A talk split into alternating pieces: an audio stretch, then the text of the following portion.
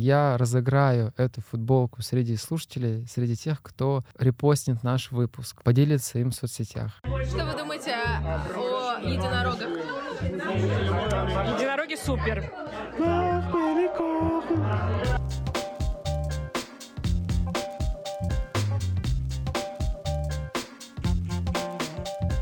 Бороды и единороги.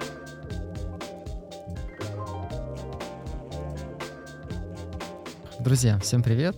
Это подкаст «Я могу ошибаться» и подкаст Психология, миф и реальность снова в гости к Рузе пришел или пришла. «Или я пришел».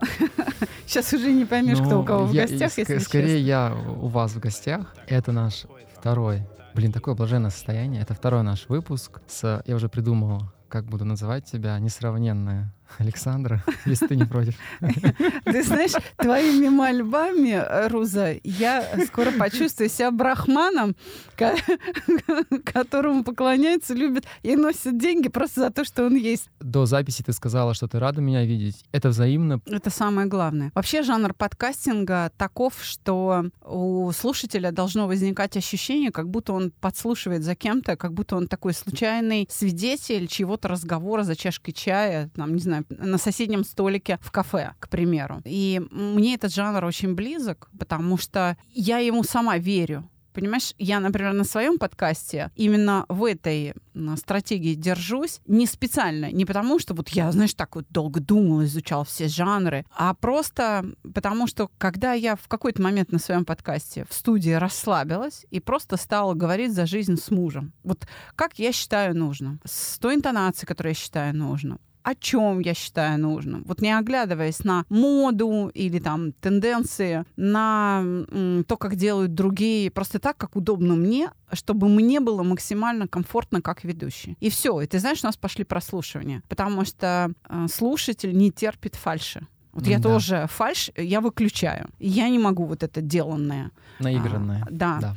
С другой стороны, что мне нравится в подкасте, с одной стороны, нас с тобой не видно, но с другой стороны, как будто бы нас можно ощутить. То есть как будто бы, я не знаю, как это на словах объяснить, но такое возникает у меня ощущение, что ты как будто бы здесь находишься и чувствуешь нас вот нашим голосом. Да, это прямо в уши. Все-таки подкасты слушают в наушниках, которые, э, особенно вот эти капельки, да, Да. которые непосредственно в ушах, а можно сказать, даже прямо в мозг, прямо в душу. Это преимущество. И это возможность, знаешь, без купюр где-то. Мгм. Нам, нам с тобой, как ведущим, это дает больше свободы. Ну, раз уж человек включил подкаст, то а, значит, он сам это сделал. Понимаешь, в телевизоре ты как ты, или там радио, вот идет просто сплошной вот этот эфир. И там ты как бы попал, не попал. Ну, не понравилось, там переключил. У тебя еще, знаешь, там сетка этих там 300 каналов. Ну и да, ты, да, значит, да. ты, ты, ты, ты выбираешь. Здесь человек подписался, Более избирателен, мне Да. кажется. да. то есть он прям нуждается в этом контенте, и поэтому он там включает и хочет, э, хочет узнать, что там Руза очередную чучу отчебучит там Друзья, сейчас. если вы не, вы не подписались на наш подкаст, обязательно подписывайтесь на наши подкасты, ссылки будут приложены. Вот я даже недавно думал об этом, что вот такая форма поддержки для меня важна. Раньше я так старался не говорить о том, чтобы не, ну, подписываться, не подписываться. Сейчас я понимаю, что если человеку не сказать об этом, он может и забыть, и даже не понять, что насколько это важно нам, как ведущим. Я вот понимаю, что для меня это достаточно важно, чтобы человек подписался, какую-то реакцию проявил. Я не знаю, с чем это... Может быть, это такой, знаешь, легкий, это, как говорят, быстрый дофамин как-то я Мгм. получаю от этого. Я не знаю, с- это тоже вот про зависимость, наверное. На самом деле это просто говорит о том, что ты убеждаешься, нужен ты или нет, зря ты работаешь или не зря. То Да, есть есть кстати. в твоей работе смысл или нет. Если это никому не нужно, то ну смысл. А если люди подписываются, значит это кому-то нужно. И вот для них и надо говорить. Потому что случайные люди, ну, они отпишутся. Да, собственно говоря, всем понравится и нельзя. Вот я, кстати, недавно слышал от психолога такую фразу, что если вот нет конфликтов, то это, это странно.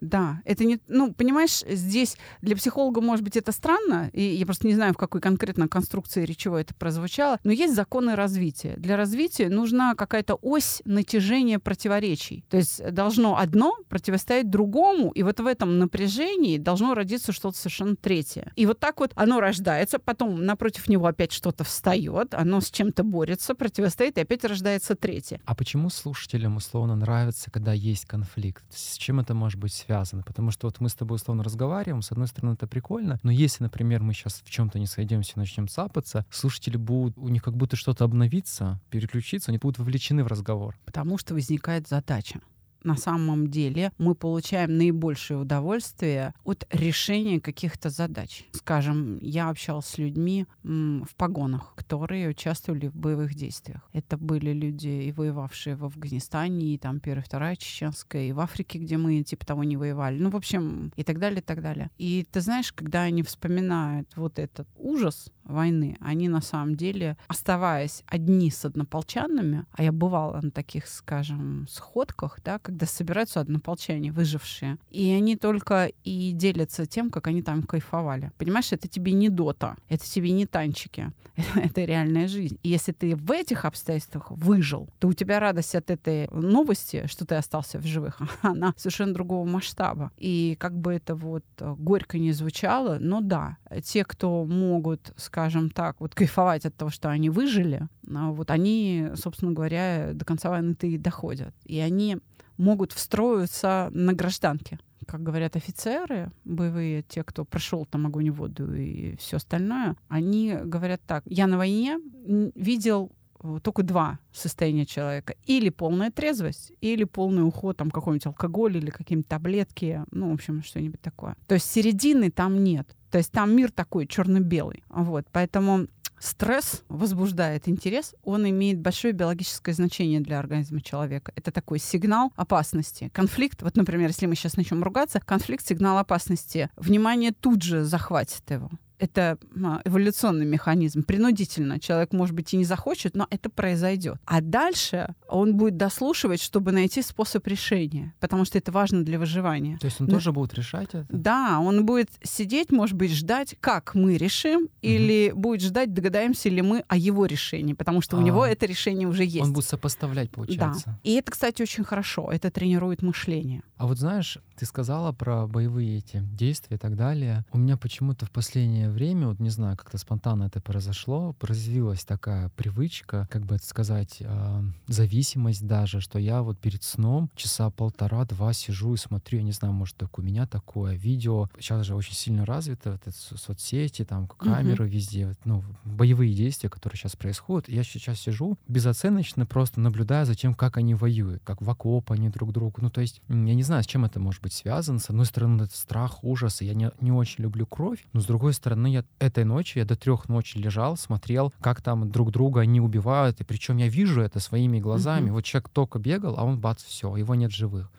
Это же с чем это может быть связано? Откуда это такая вот форма? С одной стороны, мне страшно и неприятно это смотреть, с другой стороны, я до трех ночи лежу и смотрю это. Я тебе вот как раз уже дала ответ, но давай еще раз его повторю. То есть мои слова надо воспринимать буквально. То есть, а, ты имеешь в виду то, что даже вот их действия, даже вот это насилие, оно мне тоже как-то... Оно имеет для тебя значение. Оно имеет для тебя биологическое значение. Ты с неизбежностью будешь обращать на это внимание. Плохо будет, э, Руза, надо будет волноваться в тот момент, когда тебя это перестанет интересовать, когда ты будешь, ну, совершенно равнодушно, без сочувствия на это смотреть. Закон научения — это закон, которому, по которому образуются новые виды поведения. На всякий случай я скажу, что такое новое, потому что не все знают, знают, что это. Новое? Я не знаю.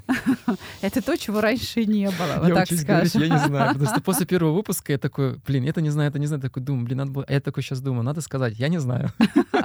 Вдруг ты меня переспросишь.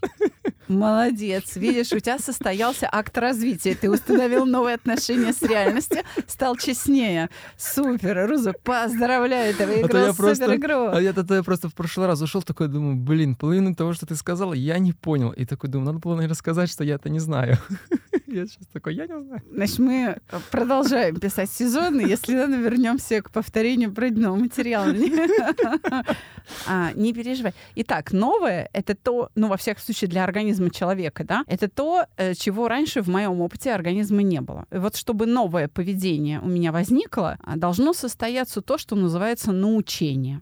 Вот в момент, когда возникает новое поведение, которого, еще раз подчеркну, в моем опыте организма не было, должно, э, значит, быть, ну, во-первых, событие, на которое я обращаю внимание, я его таким образом осознаю и переживаю. Вот эти факторы должны совпасть по времени. При этом для научения чему-либо по большому счету, или, скажем так, в действительности безразлично, как подкрепляется это поведение. Положительно, то есть каким-то удовольствием, или отрицательно, через какое-то неудовольствие. Нужно просто, чтобы, еще раз, совпадение вот этих факторов, значит, само событие, внимание на нем, осознание его и а, подкрепление, то есть переживание этого события, чтобы оно повторялось. И вот эти повторения приводят к научению. То есть таким образом ты научаешься смотреть на ночь глядя телевизор с новостями, например, да. Потом, а, когда это будет не актуально, тебе предложат другой контент, ты будешь смотреть другой контент, а, опять же, по тому же самому принципу. Вообще, благодаря научению формируется все, как здоровый образ жизни, так и психические зависимости, как полезные привычки, так и вредные привычки, какие-то добродетели и пороки. Все результат научения. А это можно называть как новый, это новое учение, это равно паттернам? Это паттерны? М,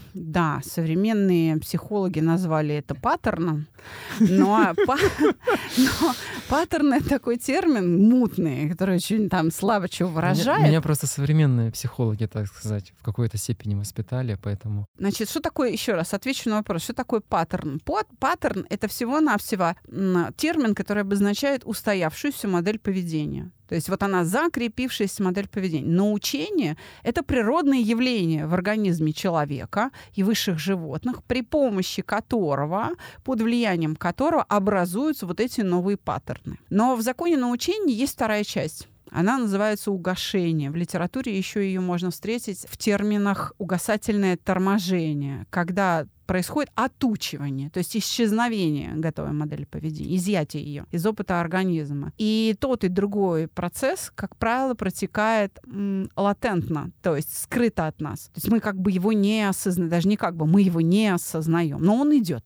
а, более-менее осознанно, под нашим контролем, с пониманием вообще, что происходит, именно научение, да, мы это видим скажем, в школе в момент образования или там в институте, ну, то есть когда мы учимся вот осознанно. Либо когда осваиваем какой-то навык э, тренируемый, то есть это спорт или там игра на музыкальных инструментах, то есть какие-то увлечения. Вот даже вот автошкола, например, это и есть, собственно, процесс научения, который мы осознаем. Все остальное происходит латентно. А темперамент — это научение? Да. Понимаешь, вот мы характер, как говорят, ой, весь в отца пошел или там весь Мгм. в деда, не передается по наследству а, через код ДНК, но он передается вот сейчас так вот кавычки, да, берем Мгм. по наследству через вот это самое латентное научение, потому что ребенок просто подражает соответствующей модели поведения деду, бабушке, отцу, и вроде бы как идет в него, а он просто учится, он просто повторяет за ней. А как, извини, что я тебя перебиваю, а как ты относишься к такому, что вот, например, темперамент нельзя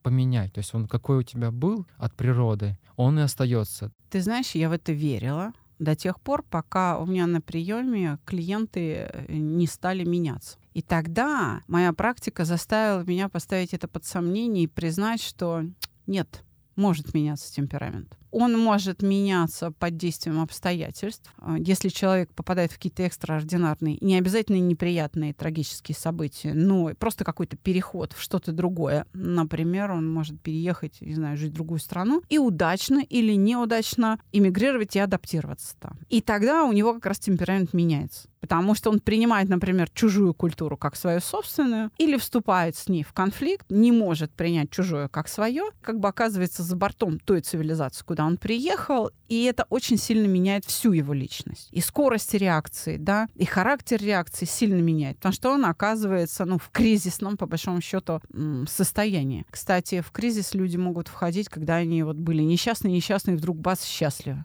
Да, это тоже кризис, когда он не может расстраиваться, а быть счастливым не умеет. И надо что-то с этим делать. Как-то эту эйфорию вообще принимать, осознавать и понимать, что, а может быть, хорошо без каких-то усилий, например. И, ну, то есть э, включается процесс научения. То есть человек учится быть счастливым, потому что у него там, не знаю, спонтанно возникли в жизни эти условия. Это надо вообще как-то осмыслить и найти какой-то способ, потому что для него это непривычное новое существование. У меня вот, знаешь, вот ты говоришь про внешние обстоятельства, которые могут повлиять на тебя, и твой темперамент меняется. Вот у меня есть живой пример. У меня две одноклассницы были на тот момент. Они родились в Москве, но они сами из Азербайджана, их ее семья. И я помню, что они очень плохо говорили на русском языке, у них был акцент. Я просто сравниваю с собой, у меня не было возможности, я рос в другой культуре, и у меня другой язык был, и русский язык был не основным языком. Я приехал, я быстрее интегрировался, хотя я здесь в Москве не родился, и я от акцента более-менее, как я вижу, избавился, а у них он до сих пор, я как понимаю. Получается, не всегда внешние обстоятельства могут воздействовать на тебя. Конечно, потому что, я еще раз говорю, и внешние обстоятельства, и то, как ты их переживаешь, и либо осознанно ты прям берешь и начинаешь себя перевоспитывать, прям садишься над своей жизнью, начинаешь думать. Например, ты приходишь, не знаю, к, к церкви какой-то. Угу. То есть к мусульманам ты приходишь, не знаю, к буддистам, Католик, буддистам, католикам. Да. Ну, то есть кому-то ты приходишь, и они говорят, слушай, не, у нас так не принято, ты должен быть такой. И они вводят параметры, и ты начинаешь себя воспитывать. Если инструментарий, который тебе вручают, достаточный, то тогда ты, ты становишься таким допустим, если твоя семья условно живет в одной культуре, и она не хочет меняться, то вот независимо от внешних обстоятельств ты все равно будешь, я как понимаю... До тех пор, пока ты такое решение не примешь. То ты должен ты как бы... Да, ты должен как бы принять решение. Но понимаешь, если говорить именно о темпераменте, то темперамент — это именно скорость и характер реакции, и только. Это к культуре не имеет никакого mm. отношения. В, во всех культурах есть люди разных темпераментов. И так вот я хочу сказать, что темперамент это все-таки тоже результат научения. А научение, о теории научения начали говорить еще в XIX веке. Просто на прочную основу физиологического эксперимента научение поставил наш великий Павлов, который открыл условные рефлексы. Вот тот самый Иван Павлов. Кстати говоря, лауреат Нобелевской премии в области медицины от России. А от России их всего два. Я просто улыбаюсь второй, и молчу. Второй Мечников, который открыл неспецифический иммунитет. А больше в области медицины от России не было лауреатов Нобелевских премий. Если мне Павлов еще о чем-то говорил, но на Мечникове я уже все Простоквашу знаешь? Молоко? Простоквашу именно. А, сметана. Нет, мультфильм. Нет, са, вот сам продукт простокваши. Да, ты, да. Вот, так это вот э, Мечников. Он ну да, он А-а-а. сказал, что простоквашу надо есть, потому что есть такое понятие, как иммунитет, он ввел его вообще в науку, то есть защитные силы организма, и большая часть иммунитета обеспечивается именно в желудочно-кишечном тракте вот этими а, бактериями, угу. аборигенами, симбиотиками, которые внутри нас живут. И по большому счету мы кормим их, а они уже нас защищают. Вот так вот. То да. есть э, для них не столь... Ну ладно, я сейчас про процент, процент сметаны хотел спросить, 15-20, в чем различие, ну ладно. Но вот ты говорила про темперамент, что от скорости реакции. И на самом деле в какой-то степени это меня будоражит, потому что я, я понимаю, что я такой достаточно темпераментный человек. И если меня кто-то спросит, как ты вот за последние 10 лет так э, поменялся, стал более спокойным, я, наверное, могу ответить так, что я начал лучше в себе разбираться, я начал себя узнавать лучше, и вследствие этого я начал подходить, находить к себе какие-то ключики. И вот я был даже на Випаса, не помню, там вот такое буддистское веяние, и говорят, между принятием решений и мыслью у вас условно там секунда. Вы можете эту секунду натренировать, чтобы она была 2 секунды, 3 секунды. И чем больше секунд между принятием решения, тем больше у вас возможностей не со- совершать не, воз- не, не как это, непобратимое, не необратимое. Смотри, ты сейчас, сам того не зная, рассказал я нашим люблю. слушателям... Я новый Павлов. Да, рассказал... Дайте мне Оскар.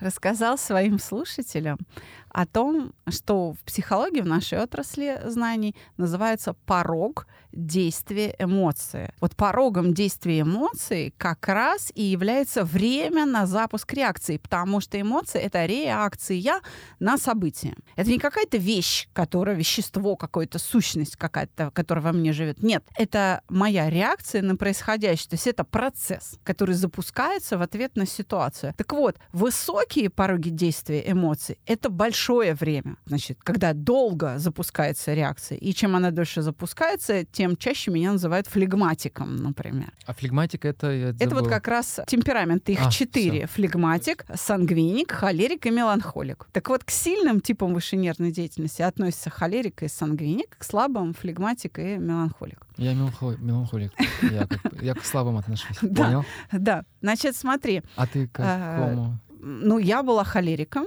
А они меняются еще? Да, и вот сейчас я прям, ну, во мне вы сейчас холерика не узнаете, скажем так. А холерик это какие? Это взрывной знаки? такой, А, сильный темперамент, ага. взрывной, да. То есть, вот смотри, у холерика быстрое время на запуск реакции. И Мгм. характер этой реакции такой, как сопротивляющаяся. У меланхолика тоже быстрые, то есть тоже низкие пороги действия эмоции, но э, не сопротивляющиеся, а погружающийся в страдания характер реакции. У флегматика высокие пороги действия эмоций, но он даже и не понимает, что вообще пора уже реагировать. То есть у него эта реакция, она смазанная. У сангвиника она адекватная, он не отстает, и он очень адекватно реагирует, и пороги действия эмоций, то есть время на запуск реакции большое. То есть смотри, чем сангвиник, как говорится, выигрывает у всех. Он успевает осмыслить, успевает принять решение и действовать точно.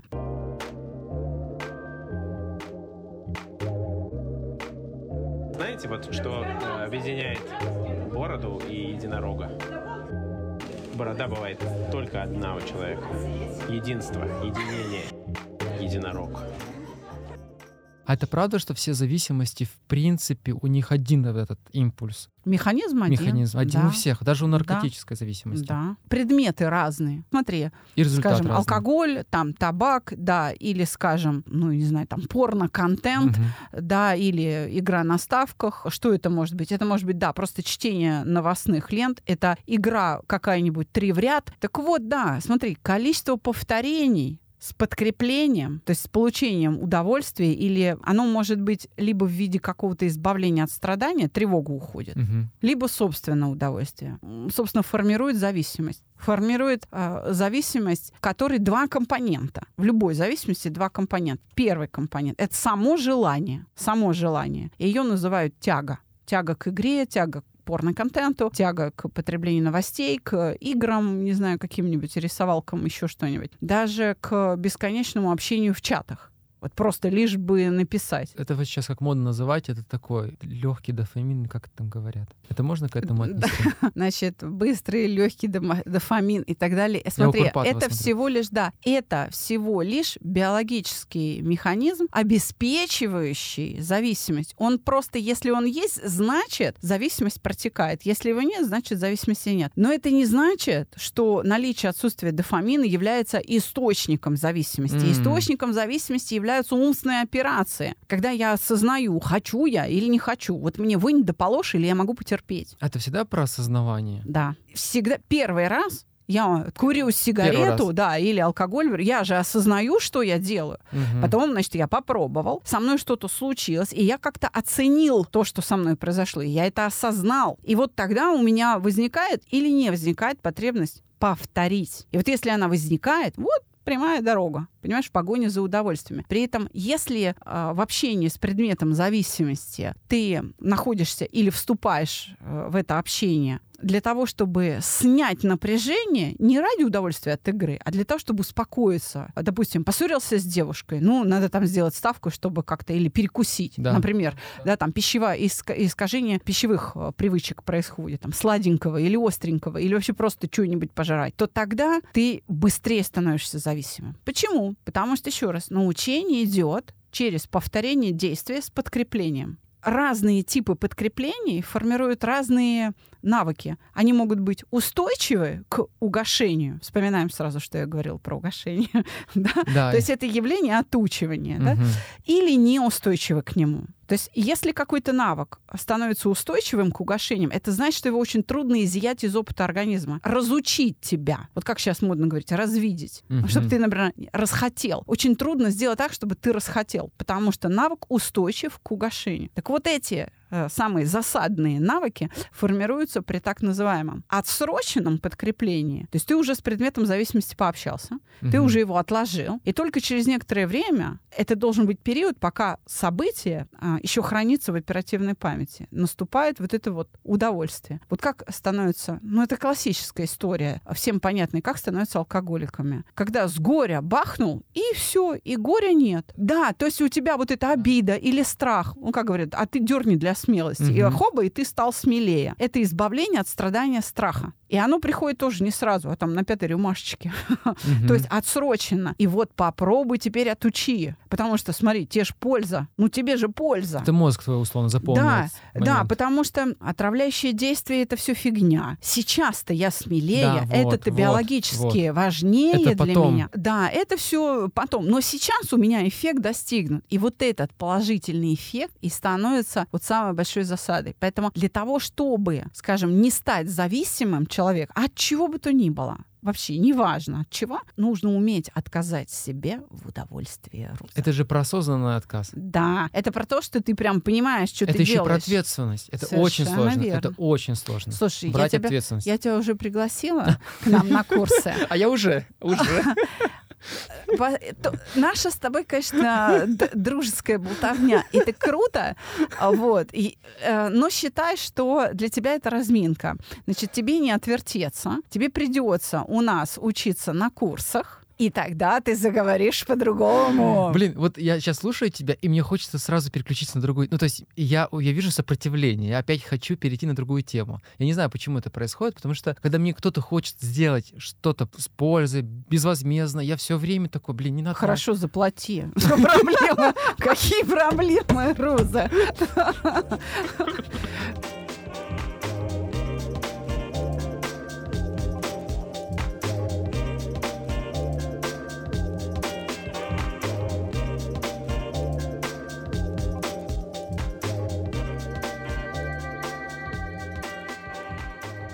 Почему человек не хочет брать на себя ответственность, а он боится быть виноватым? Он не знает, что с этим делать. Понимаешь, прям про- провалиться мне на этом месте. Что я не выживу. Ну, то есть мне тяжело, я как бы сильно плохой, а я не хочу быть плохим, да? А вот умение признавать свои ошибки, давать себе право на ошибку, понимание, что я состою не только из достоинств, но и из недостатков, и это не смертельно, и делает меня устойчивым к вине. Но это не делает меня бессовестным. Вот именно чувство вины э, взращивает во мне совесть. Другое дело, что избыток совести делает тебя, например, легкой добычей для манипуляций.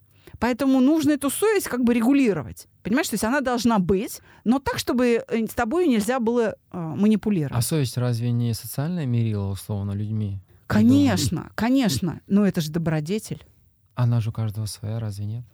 Правда, конечно, у каждого своя. Действительность одна на всех. Почему и важно управлять своими эмоциями для того, чтобы встроиться в отношения с людьми, у которых своя правда. Понимаешь, чтобы эти отношения были не конфликтные, чтобы э, можно было гармонично существовать. Так что, э, если говорить о том, как не стать зависимым человеком, нужно говорить о том, что да, конечно, надо изъять вот это тело желания, вот то, что называется тягой, вот как бы стержневой, как говорят психиатры, клинический признак любой зависимости, наличие вот этого патологического влечения, то есть тяга, желание. Но нужно еще и вторую часть, ритуальную, потому что мне, может, и не хочется, но ритуал привычный, и я вот даже при отсутствии тяги беру это и делаю, даже не могу объяснить себе зачем. Вот эта ритуальная часть, она сложнее, потому что она запускается под действием эмоций. Человек не станет алкоголиком или наркоманом, или там азартным игроком, или там порнозависимым, там, не знаю, обжорой, чтобы не передать. Только в том случае, если он владеет обидой, виной, стыдом, страхами. Почему? Еще раз.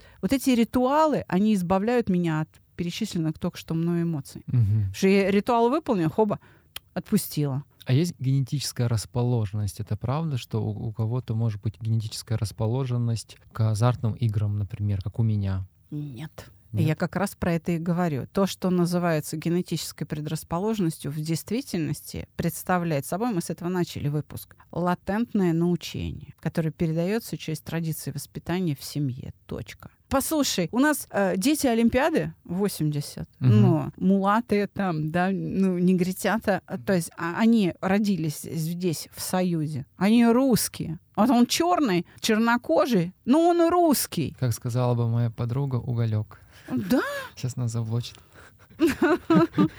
Да ладно, это же не делает человека плохим. Ну, черный, ну и что? У нас. Пушкин тоже сын, так сказать, арапа там, он сам, ладно. Великий русский, Самый, настоящий русский. А вот знаешь, что мне еще интересно? Вот вырабатывать новые привычки, условно, например, а, я заметил, что я по утрам, даже вот вчера обсуждал это с другом, то, что я по утрам перед тем, как встать с кровати, проснуться, я сижу в телефоне, залипаю в эти рилсы, смотрю, там буквально Мгм. 30-40 минут. Это вырабатывается какая-то привычка. Я задумался о том, что, блин, я понимаю, с одной стороны, что мне это не нравится, наверное, на что-то нужно другое заменить. Насколько это вообще коррелирует с истиной? Можно ли, нужно ли заменять на что-то другое? Зависит от того, насколько это тебе мешает. Если благодаря этому ты э, теряешь фокус на задачах, Ну, я бы, и, например, допустим, хотел побегать. А, ну вот, тогда мешает. Тогда надо убирать. То есть, если это тебе не мешает, ну, ради бога, там, читаете новости, скролли ленту. А если все-таки это уже мешает, ты не можешь бегать, или ты опаздываешь на работу или на встречу, потому что, да, у у Мгм. тебя вот этот ритуал исполняется. Ты, например, чего-то не делаешь, чего надо сделать, не знаю, э, забываешь принимать лекарства, которые назначил доктор, ну, сейчас Мгм. условно, да, то тогда надо изымать этот опыт. Но видишь ли, в чем дело? Сначала нужно именно его подвергнуть угошению, а потом ставить новую привычку. Почему? Потому что по-другому нельзя. Вот э, разработчики, я сейчас смотрю в сторону неба, где там Господь Бог или кто там, да. Вот разработчикам, да, инженерам, как бы, Я Раз- сперва не понял разработчику. ну, я Потом, только потом это я догнал. к высшим силам сейчас Да-да-да. обращаюсь, на них указываю, да, пальцем в небо. Вот там где-то наверху было так задумано, что если организм попадает в какие-то новые обстоятельства, еще раз, это предустановленная программа. Это вот это как раз кодируется в ДНК. То организм всегда будет использовать во вновь входящих обстоятельствах те модели поведения, которые имеются в опыте организма. Это первое. И второе, которые имеют наибольшее количество подкреплений. А это всегда старая модель. Поэтому пока она не подвергнута угошению, пока она полностью не изъята, ты не сможешь ничему новому научиться. А знаешь, что я тут услышал недавно? Читал Курпатова, у него есть книга «Красная таблетка» называется, и там он приводил в пример исследование, которое было проведено там в 70-х годах, по-моему, в Штатах, где было выявлено на людях, что человеческий мозг то ли на 0,04 доли секунды принимает решение быстрее, чем твое осознание. Ну, то есть, вот, например, я сейчас такой думаю, хочу тронуть эту книгу. То есть мой мозг принимает это решение, а не я на, на, 4, се- на 0,04 секунды раньше. И меня это настолько поразило. И он говорит то, что для него это сравнимо с тем, что нет Господа Бога. Ну, то есть, что нет души как таковой. Потому что твой мозг принимает раньше решение, нежели твое сознание. Да читали мы Курпатова.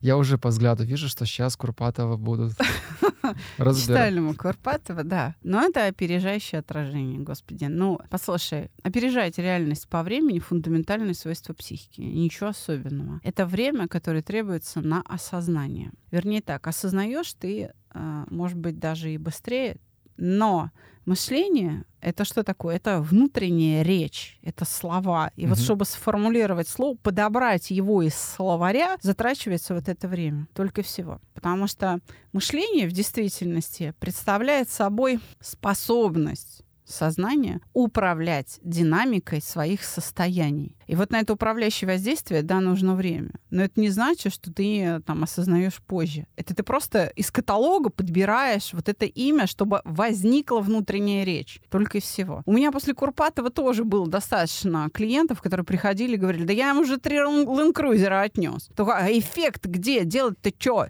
Я говорю, ну, Сейчас расскажу, заходи. И переделывала тоже за ним, извини, э, да, работу. Бывало такое в моей практике. Так что все, гораздо сложнее. А потом эксперименты нужно же осмыслить, нужна философская подготовка. Вот получили там в результате эксперимента какие-то данные. Что это? С чем мы имеем дело? Что это за явление? Какое у него имя? Как этот отрезок реальности мы можем назвать? Вот ты сказал, у меня темперамент изменился, я стал как-то мягче, спокойнее, потому что я стал лучше себя понимать. Давай я тебе сейчас переведу это на свой язык вот на свой профессиональный язык. У тебя увеличилась мощность различительной способности. То есть ты точнее, в смысле с меньшими ошибками и быстрее, да, стал отличать одно от другого и давать им имена. Мгм. Вот тем отрезкам реальности, которые внутри возникают. А это значит, что у тебя вот это общее напряжение снижается, потому что тебе легче. У тебя нет вот этой неопределенности бесконечного хаоса внутри. У тебя все упорядочивается, и тебе легче. У тебя больше свободной энергии, больше времени на принятие решения. Ну, темперамент на самом деле. Вот я сегодня ехал в трамвае, а, сзади меня стоит мужчина, и там битком все забито, и за- заходит туда таджик, по-моему, с, с велосипедом вот этим вот рабочим, и мужик на- начинает на него орать, типа, вот, вы за- зашли в, в трамвай, нельзя сюда. И я внутри чувствую, у меня начинает, вот мне хочется ему сказать, успокойтесь, что вы орете тут. Ну, как бы я чувствую внутри вот это ощущение, что мой темперамент никуда не делся, а вот это я ощущаю. Но я такой думаю, окей, я проанализирую ситуацию, не буду вмешиваться, хотя очень сильно мне это хотелось. Я, я к тому, что вроде как я начал все осознавать, вроде я начал называть вещи какими-то именами, но темперамент, он вот это вот, вот щелчок, который переключает на какие-то вот эмоции, он никуда не делся. Это не темперамент, это паттерн. Но вообще говоря, я не пользуюсь понятием паттерн. Еще раз, наша научная школа их не использует. Это готовая модель поведения. Ты так обнаруживаешь установку к определенному типу реакции. М. И все. Я еще раз тебе предлагаю, давай поменяем просто из любопытства. Вот Мгм. это заберем, запихнем тебя в трамвай с таджиком и посмотрим, как ты заговоришь. И там еще мужик кто-то был. Ну, слушай, э, полно других мужиков и других таджиков с одинаковыми, значит, конфликтами. Пустим тебя просто в общественный транспорт, потом ты сюда вернешься и что-то расскажешь. Просто у меня, с одной стороны, есть вот глуб- глубокое желание, я к этому иду, к такому более спокойному состоянию, где я все осознаю, где я принимаю происходящее. Вот, например, сейчас в мире, так, мягко говоря, пиздец происходит, и я впервые в жизни ощущаю, что я не принимаю никак из каких-то сторон, то есть я наблюдаю. Но, с другой стороны, во мне как будто какая-то идентичность, я не знаю, как это описать, вот, э, вот я чувствую, что мне где-то что-то, какую-то, вот знаешь, как мне отец мой говорил, ты правдоруб, вот что-то где-то ты хочется сказать. Поэтому мне всегда было интересно вот природа вот этого всего, откуда это, потому что в детстве я был очень темпераментным, очень эмоциональным. Сейчас я более-менее стал спокойным, но внутри это как будто никуда не делось. Как будто вот этот огонь, он горит так же. Просто я его стал более э, вот, держать в руках. Давай попробую помочь. То, что ты описываешь именем, да, давай ему имя, там, правдоруб, а, да, это такая тяга к справедливости, Название да, борьба, борьба за справедливость. Почему? Потому что ну, тебе самому плохо, когда ты наблюдаешь несправедливость где-то там. Да, да. да. Вот. Вот я Э, всегда хочу кому-то помочь, прийти со своей правдой. да. Это про созависимые отношения. Даже в отношениях я хочу прийти помочь. Это называется отождествление. Ты за другого человека переживаешь как за самого себя, потому Блин, что ты не 100%. видишь разницы, что и это, Это другой человек, это не с катарсис. тобой происходит. Это второй катарсис несравненный Александра за сегодняшний вечер. Сегодня я сделала еще один шаг в сторону получения титула Брахмана. Разотождествиться мы тоже тебе можем помочь. Я просто сегодня думал о том, что почему... Сегодня в библиотеке сижу, собираю, я просто там работаю всегда, собираю свои вещи, выхожу и вижу, как сидит из СНГ женщина. Я краем глаза увидел, обычно не заглядываю в монитор компьютера, вижу, она на HeadHunter ищет работу, и там написано м, кладовщица и так далее. Мне хватило одной доли секунды, чтобы прям почувствовать. Возможно, она этих эмоций не испытывала, но мне так стало больно внутри, то, что эта женщина ищет работу, которая там написано еще 25-35 тысяч рублей, работа кладовщицы, а ей там достаточно пожилая женщина, и мне так стало... Я не знаю, как эти чувства писать. Мне стало больно, плохо, мне хотелось ей помочь. Насколько... Вот за что я, с одной стороны, люблю терапию, не люблю, за то, что она меня научила, не, при- по крайней мере, понимать, что это не мои чувства, но мне кажется, это какое-то такое безэмоциональное чувство. Ну как я могу не сопереживать этому человеку? Это чувство, оно может быть бескорыстным? Или это все-таки токсичное чувство по отношению к этому человеку? Конечно, ну, в твоем случае ты описал абсолютно бескорыстное чувство. Просто тебе стало за нее обидно, как будто это тебе не доплачивают, как будто это тебя не ценят. Смотри, на сам факт отождествления, как автоматизм такой принудительно возникающий в твоей голове без твоей воли, я сейчас уже внимание обратила, а, вот как с ним справиться, вот вообще как возникает вот это отождествление, а ты не обращаешь внимания, ты не успеваешь обратить внимание, что это не, не на тебя направлены эти 25 тысяч э, с кладовщика, понимаешь, они не на тебя направлены. То есть ты легко встаешь на чужое место. И вот это надо ограничить. А это может говорить о моей с, низкой самооценки? Это имеет к этому Это отношение? вообще не имеет никакого отношения к самооценке. ну, Просто. А это именно имеет отношение к понятию справедливость. Что такое справедливость? Да. Понимаешь, например, в семье бороться за справедливость, ну, это последнее дело, потому что семья несимметрична. Вот за социальную справедливость, ну, пожалуй, надо бороться, потому что эта идея очень сильно продвинула все общество. Она его изменила. Понимаешь, сословия пропали благодаря идее Коминтерна под названием «Социальная справедливость». Свобода, равенство, братство, да, это идея социальной справедливости. Спасибо Коминтерну, там, первому, второму. Парижской коммуне даже, понимаешь, Мгм. спасибо. Это вот они там этот флаг подняли. И это изменило всех. Сословия пропали. Гюго даже в отверженных. Я думаю, Да-да-да. свою копейку решил ставить сейчас в твои Да. умные слова. А с этой же идеей, ну, хорошая идея, мощная, да, смотри, как она изменила мир в лучшую сторону, в общем-то. Но с этой же идеей, если прийти в семью и начать бороться за справедливость своей семье, с детьми, там, с родителями, с женой, семья умрет. Потому что это убийца главного члена семьи. Вообще в семье есть незримый такой член, да, который вот участник семьи, который, наверное, самый главный. Это любовь. Любовь является основанием для семьи. Это как двигатель. Это даже не двигатель, это основа, фундамент. Понимаешь? А, Вот. а вот насколько к- для тебя эти слова у тебя коррелируют, что любовь это основана на ценностях, ну то есть на взаимных общих э, ценностях. Это вот насколько Любовь основана всего лишь и только лишь на стремлении сделать другого счастливым. Мгм. Вот что такое любовь. Это способность быть счастливым счастьем другого человека. Это когда мне хорошо от того, что тебе хорошо. То есть вот, к примеру, ты говоришь, у меня сегодня второй катарсис случился. Я думаю, какое счастье? Как я за Рузу рада. А вот это любовь. Понимаешь? Когда не я, может быть, даже источник. Мгм. Не я историк. Кто-то тебя счастливил, я... а мне лучше даже, чем тебе. Мне счастливее. Вот это любовь. Когда к нам приходит на проект «Чувство покоя», там, на консультацию семейной пары. Вот как, как вернуть любовь, как восстановить отношения. Пара расстается или А разводится. за это. А выясняется, что любви-то ее и не было. М. Ее и не То было. есть, получается, можно к вам прийти и вообще разойтись наоборот. Да. И, и, кстати, часто бывает, что развод это благо. А бороться Для- нужно для за всех. отношения? Вот что М. такое борьба? Тогда это борьба с собой. Мгм.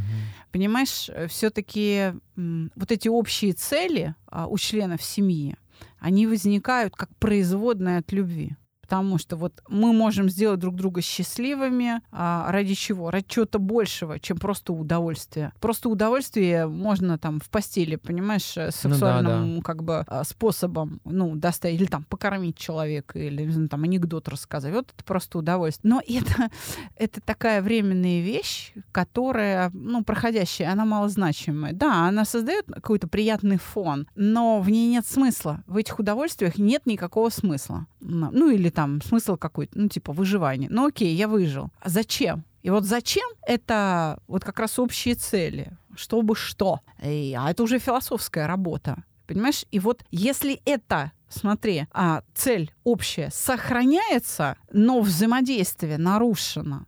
То есть э, мы в конфликте, нам больно друг с другом, хотя мы хотим одного и того же. Тогда надо сохранять. Тогда просто нужно это взаимодействие подправить. Там, простить друг другу обиды, к примеру, какие-то. Перестать чего-то бояться в отношениях друг с другом. Где-то стать более откровенными, преодолев стыд. И вот тогда оно выравнивается, и тогда мы продолжаем это движение. Понимаешь, не в столкновении, а в сотрудничестве. Вот. А если этих общих целей и не было, ну, тогда все.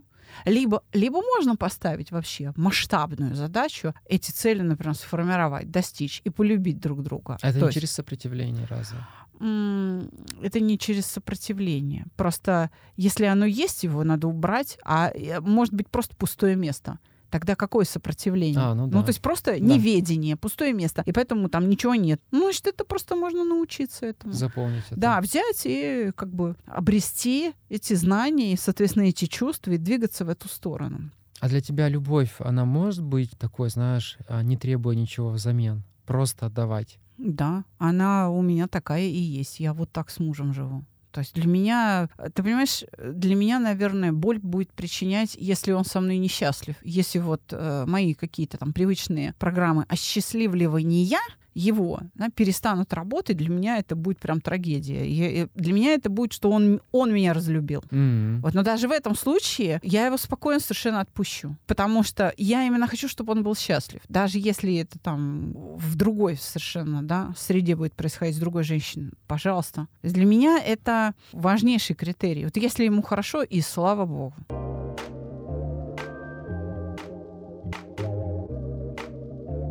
Знаете, вот что э, объединяет бороду и единорога? Борода бывает только одна у человека. Единство, единение, единорог. А нужно любовь как-то подпитывать? Бывают ли кризисы в отношениях? Просто сейчас такое время, когда а, люди условно не хотят бороться, они просто такие, все, мы расходимся, ты абьюзер, я абьюзерша, и не хотят решать этот конфликт. А для меня вот привычная такая модель, когда ты... Это, наверное, просто зависимое, опять же, отношение, когда ты любишь человека, и ты готов бороться за эти отношения, ты готов ходить, я про свои истории сейчас рассказываю, ходить там, к семейному психологу, пытаться поговорить, решить этот вопрос. Насколько вот для тебя это, если ты чувствуешь условно, что в отношениях твоих возник такой вот конфликт, э, такой кризис, будешь ли ты бороться, будешь ли ты это как-то решать, и как вот ты поступила бы? Если вы вдвоем, терузы и объект твоего обожания, умеете любить, у вас конфликтов не будет. Мгм. Они а что просто невозможны, когда нарушена коммуникация. Когда вы начинаете, вот, ну, опять же, там, например, бороться за справедливость. Понимаешь, когда вы пытаетесь захватить власть друг над другом, чтобы получить там свое. Когда э, возникает непримиримое какое-то противоречие. А этого можно не избежать? будет. Да, этого можно избежать. Это просто невозможно. Скажем так, к любви в некотором роде надо готовиться. По-настоящему быть счастливыми в любви могут люди только устойчивые к эмоциям. То есть если ты человек обидчивый, ранимый или очень неуверенный в себе, потому что не знаешь, что делать с чувством стыда, или, скажем, ты ну, труслив, нерешителен, ты не умеешь справляться со страхом, тебе в любви делать нечего. Потому что любовь обостряет все. Как приятные чувства, так и неприятные. Мало того, крепкая пара, крепкая пара, которая и умрет вместе в один день, ну, я сейчас нарочно это обостряю, Мгм. а вот. Как не надо Джульетта. воспринимать, да, буквально, но умрет вместе в один день. Это пара глубоко зависимых друг от друга людей. То есть зависимость, как природное явление, оно держит все общество, и мы все выживаем благодаря То есть зависимости. это неплохо. по. Вообще неплохо. Без взаимной зависимости счастливой семьи не будет. Это невозможно. Нужно обнажиться и вступить в зависимые отношения. Но чтобы вытерпеть это, выдержать и получать от этого удовольствие, нужно уметь прощать обиды, нести ответственность, просить прощения, если ты виноват, не считая это унижением. Понимаешь, признавать свои ошибки, становиться лучше, стыдиться там каких-то своих грехов, чтобы, ну, все время стремиться к каким-то добродетелям, понимаешь? Быть смелым в решениях, ну и так далее. То есть куда-то дальше двигаться. Люди сейчас как раз страдают от слабости. Они даже не могут в созависимые отношения войти. Вот в этом-то как раз и проблема вот этого коллективного одиночества, понимаешь, которое как пандемия просто по всей планете, значит, э, парадно шагает. Потому что люди слишком много думают о себе. Это вообще очень низкая стадия развития. Это вот прям глубокое детство, когда ты думаешь только о себе. И, и больше ни о чем. Когда себя только оберегаешь. То есть насколько люди стали слабы, беззащитны. Надо еще раз обрести доспехи, и тогда ты будешь счастлив. Для тебя будет странным, как это можно там, ну, не знаю, бояться любить. Потому что любовь — это очень окрыляющее чувство. Мы страдаем не от любви, мы страдаем от обид, понимаешь, которые нам наносит, как мы считаем, любимое существо. А на самом деле мы сами наносим их. А на самом деле мы просто не можем избавиться от иллюзий. Мы себе придумали картинку, выстраиваем какие-то ожидания, которые не имеют ничего общего Согласен. с реальностью. И все. Мы от обид страдаем, а не от любви. А вот любовь как раз позволяет нам эти обиды прощать. Она выступает как, как обезболивающее, понимаешь? Сколько вы лет с Андреем, если не секрет, вместе? Ну, больше десяти. 10. У нас есть конструкция, которая э, как бы поддерживает, да, вот эти отношения. Мы даже в одном из подкастов наших, в одном из выпусков об этом говорили. Нам пришел вопрос о наших отношениях, я не помню, то ли в Блице, но, в общем, где-то Мгм. мы в обозримом пространстве последний год, по-моему, на этот вопрос отвечали и вот говорили, ну вот как вот так вот, как у вас? Потому что он же меня все время хвалит, там, э, ты у меня там прекрасная. Вы для меня ассоциируетесь теперь с Ромео и Джульетт.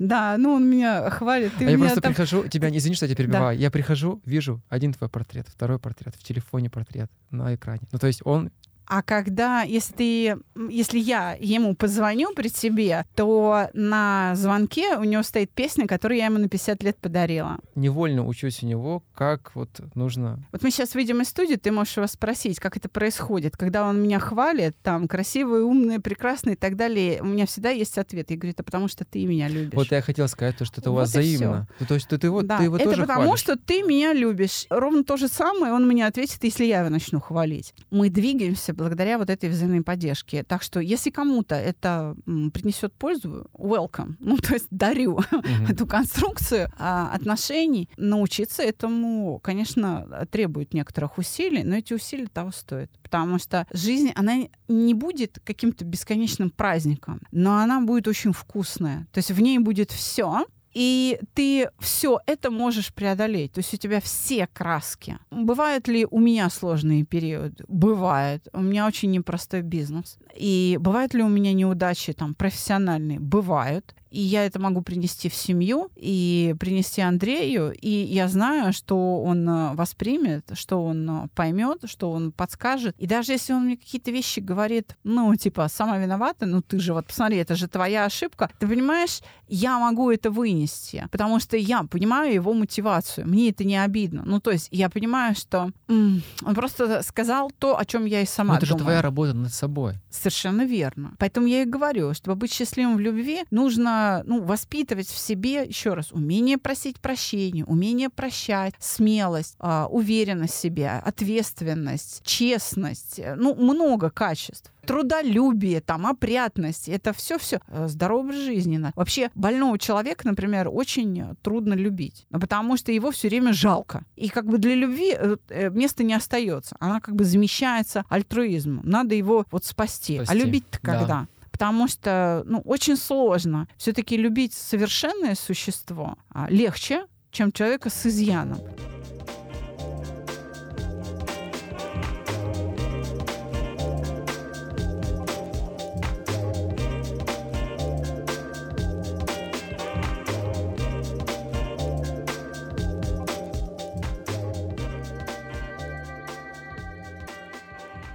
А если вот опять говорить о зависимостях, то зависимость, еще раз, это просто природное явление. М. Надо понимать, для чего оно. Да, смотри, быть зависимым от предмета, который никак не влияет на мое выживание, например, там, игры на ставках, компьютер или там, я не знаю, ну то есть без алкоголя я могу прожить? Да могу. Я не могу прожить вообще без еды или без воды. Я могу только там 7 дней. То есть сухая голодовка — это там неделя жизни. Ну хорошо, при определенной тренировке там две недели. Все. Обезвоживание, до свидания. Почему обезвоживание? Ну, во-первых, ты все это время писаешь, извини. А во-вторых, воздух, который ты выдыхаешь, он не сухой. У тебя внутри влажная среда, и ты выдыхаешь влажный воздух. А для обновления клеток нужна вода, потому что у нас внутри там сколько процентов больше, да, там большая часть организма — это жидкость. То есть мы, мы жидкие изнутри. Поэтому, да, вода должна пополняться. Вот без этого ты не можешь выжить. А без алкоголя или, там, не знаю, без э, сотового телефона ты можешь выжить. Без игры на ставках можешь выжить. От этих предметов не надо быть зависимыми. Это вот как бы понижающая наша живучесть, зависимость. А все-таки вот, например, любить человека и быть зависимым от М. него, вручить свою жизнь, конечно, у- без других людей мы не выживем. Ну, объективно. Вот представь себе, ты один остался. И чё? Ну и как? Мы Вот же ты- вообще социальные достаточно существа. Да. Так Э, Нас не зря разделили там на мальчиков и девочек. Мы, мы нуждаемся друг в друге. Потому что человек живет не только инстинктами, как животные, а он еще живет, э, у нас есть вторая природа, это культура. То есть мы живем потребностями надбиологическими. У нас есть потребность в общении, потребность в любви, потребность в, в успехе, понимаешь, потребность в познании. У нас эти потребности потребности все есть. Но чтобы, допустим, а, удовлетворить потребность в общении, мне нужен собеседник. Это же про Или потребность, да, по- потребность в успехе может быть удовлетворена тогда, когда кто-то его признал и говорит, ну, вот Руза, ты мы это крутой, да. да, вот. Совершенно Да. верно. Так что человеку нужен человек. И да, мы зависим друг от друга. Так это неплохо. Это правила игры. Это вообще основание для счастья. Всего-навсего нужно ну, научиться этим использовать. Это инструментарий, который внутри нас, вот функции встроены. У меня тоже там есть iPhone, так я больше половины функций не пользуюсь. А вот если бы я пользовалась, наверное, КПД от использования моего iPhone, да, был бы выше, да. В этом смысле, если мы можем какую-то претензию Господу Богу выкатить, то только в том, что почему ты не оставил инструкцию по эксплуатации. Это я как у психолога был на одном из первых сеансов, говорю, блин, дайте мне таблетку, ну, чтобы у меня были все ответы на все вопросы. Это было познавательно. Дорогие друзья, надеюсь, что вы дослушали до этого момента.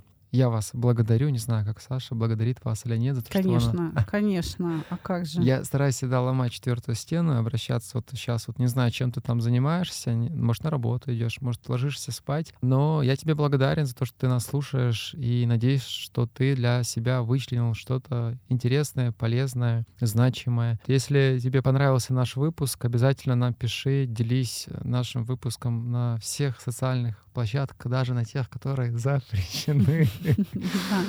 Да. Вот. Лайк, репост приветствуется. Лайк, репост и приветствие. И если вы начнете... Я просто думаю о том, чтобы разыграть мерч. А, Ты просто про носки сказал. Я такой Да. думаю, а чего-то я тут. Я просто скоро планирую запустить. Я уже, блин, все лето планировал запустить, и сейчас тоже планирую мерч, футболки запустить. Просто фразу «я могу ошибаться». И я разыграю эту футболку среди слушателей, среди тех, кто репостнет наш выпуск, поделится им в соцсетях. Отличная мысль. При, там прила- там приклад- носки? Да, прикладываю к этому Так, Носки. я- у, меня, у меня будут вторые носки. Так, не дошли до слушания. Да, кто готов обратиться в мою веру, боритесь за репосты и, значит, и за носки. Битва за футболку и носки. Началась. А, я думаю, что все. Я, я не... А как ты прощаешься, кстати, со Я всегда говорю спасибо большое, дорогие друзья. Встретимся там. И называю, например, понедельник или четверг, потому что мы понедельник и четверг выходим. В общем, в следующем Мгм. выпуске Руза была очень рада с тобой общаться. Всего Взаимно. вам доброго. До свидания. До свидания. Бороду и единорога. Борода бывает только одна у человека. Единство, единение, единорог.